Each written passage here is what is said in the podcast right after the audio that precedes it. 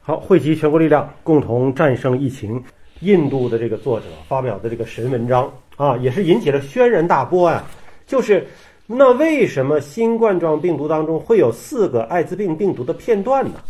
这篇文章的通讯作者，他们是来自于印度理工生物学院的，研究就是专门研究病毒和蛋白质的专家。那么摘要里边就写得很清楚了，说发现了四个插入与艾滋病病毒高度相似的片段，而且摘要里边有一个很主观的描述哈、说不太可能像是自然界自己进化来的，也就是说他给了一个导向，对说这是不是人工给做出来的呀？这个是昨天白天出来的，然后晚上开始大面积的刷屏，对原因是有一个哈佛的教授对他进行了一个评价。嗯，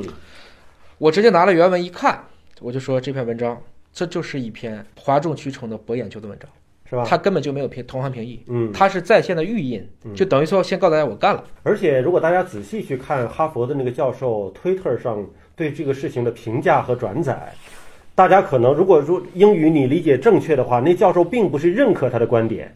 而是惊讶于他怎么会得出这样的结论。因为这篇文章呢，实际上我们坦率的讲啊，嗯，真正的阴谋论，如果是科学家编的阴谋论，我们很麻烦。嗯，我昨天晚上被反复被这个问题就问来问去的，嗯就问我这个怎么理解。那么没有办法，我现在其实你也知道，华大全的员工都在指挥这个。我是回到家已经两点多了，我还在看这个原文，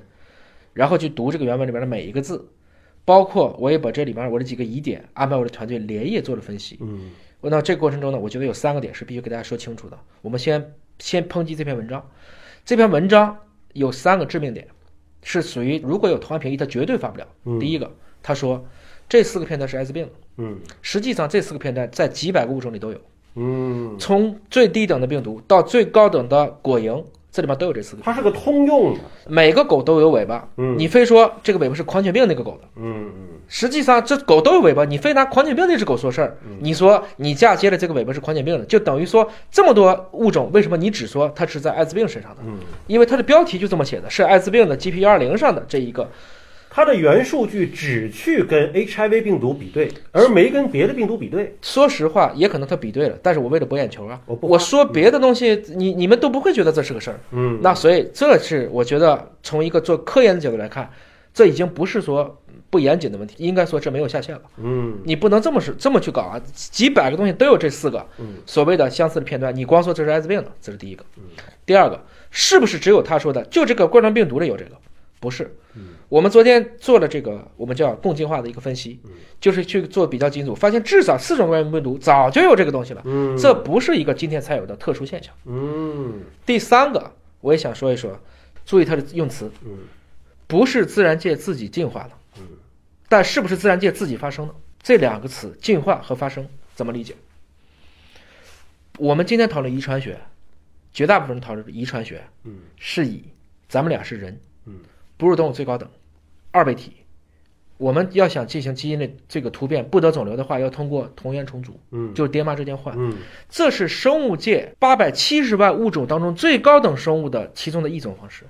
所以它这个词用的是个偷换概念，说这不是自然进化的，或者我们那个词我一直叫演化，嗯我不能说它错，这的确不是自然演化的，但它是自然发生的，因为细菌之间的基因之间的传递就是这么给的。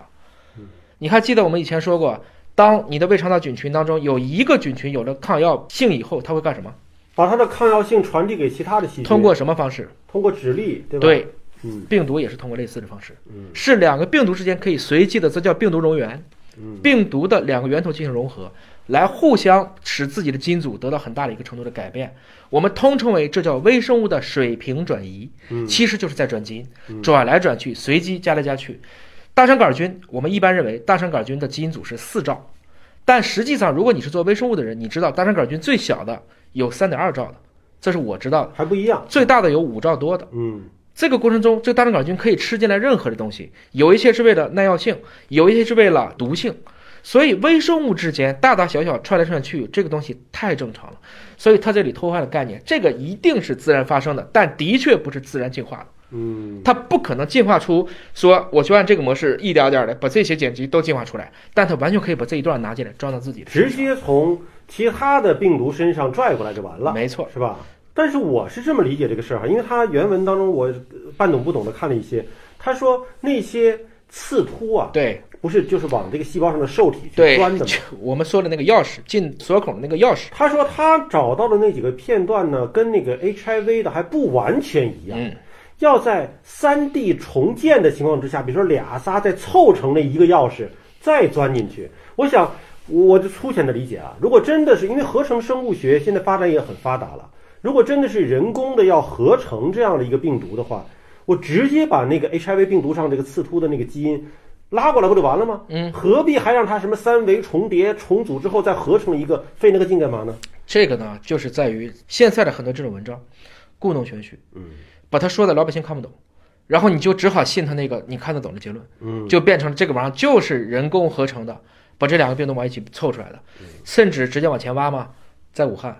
开过军运会。有武汉病毒所，武汉病毒所有 P 四，P 四在去年发现了新的冠状病毒，嗯，然后这些问题都聚在一起了，哎呀，条件都具备了。这几天太多的这个事情都是这么，大家驴唇马嘴，把时间线往一起错，把这每一个碎片最后串起来一条阴谋线。然后现在最新的消息啊，嗯就是这个印度的这个作者已经发文，他要撤稿了对，啊。他这篇文章他也觉得引起了轩然大波，而且他自己也表达说，我并不是说有这个阴谋论的这个论调啊，是一些网络自媒体转的时候他们自己下的结论，我没下这个结论。完，他把这责任推给别人了。那不管了， 反正从今天这个角度来看，这篇文章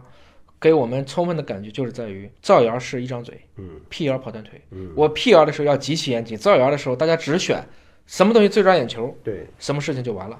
而且通过这篇文章，其实我们看到的就真的是在学学术界啊，在全球学术界有一些可能真的是。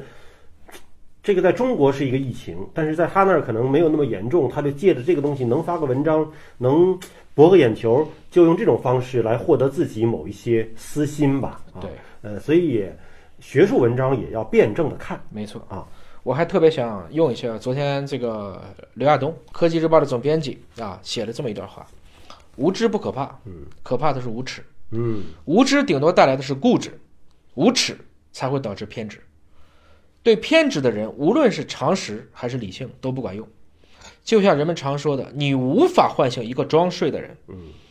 眼下国难当头，中国人需要团结一心，尽快降服病魔。帮不上忙没关系，别添乱就行。尤其不要蛊惑人心，煽动民粹。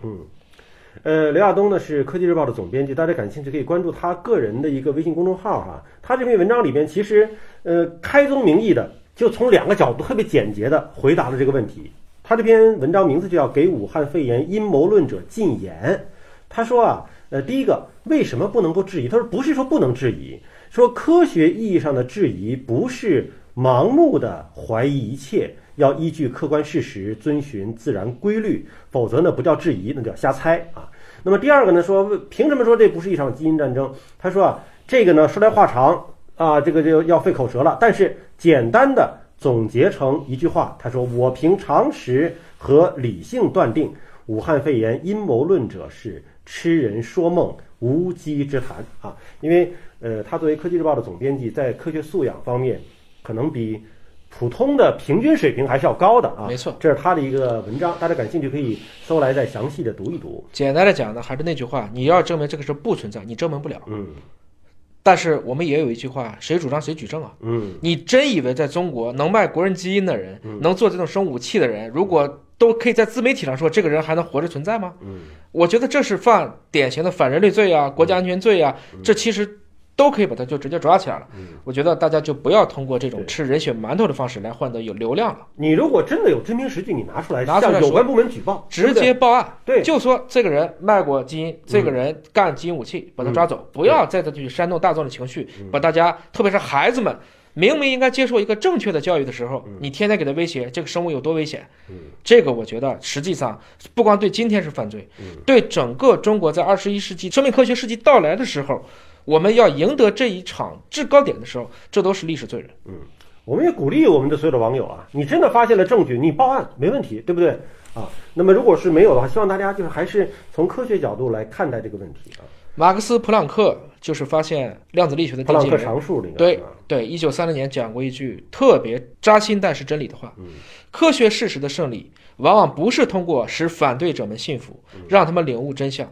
而是因为反对者最终都会逝去，嗯新一代在成长起来的过程中，潜移默化的接受了它。嗯，后来美国把这句话说的更简单：我每参加一个葬礼，我们的科技就往前进步嗯，就有点像我们今天讨论的问题，和当年从布鲁克到哥白尼到伽利略嗯讨论日心地心的问题是一样的。这个现象已经不是那么好容易去理解了，所以我希望，特别是受过高等教育的精英们，千万。不要在这个时候，因为你的一己之私，或者是想吸引眼球，故意去编造一些让我们辟谣工作者都很难去回答的问题，因为要花精力啊，嗯没有空去跟你干这些事儿啊。嗯你把这个东西说的这么，让老百姓里面心里都很慌。我觉得这件事情是属于我刚才讲的，病的人比人的病更可怕。好的，感谢严老师，我们也希望大家众志成城，共同把所有的关注度、注意力放到自我的防控、抗击我们新的疫情上面来。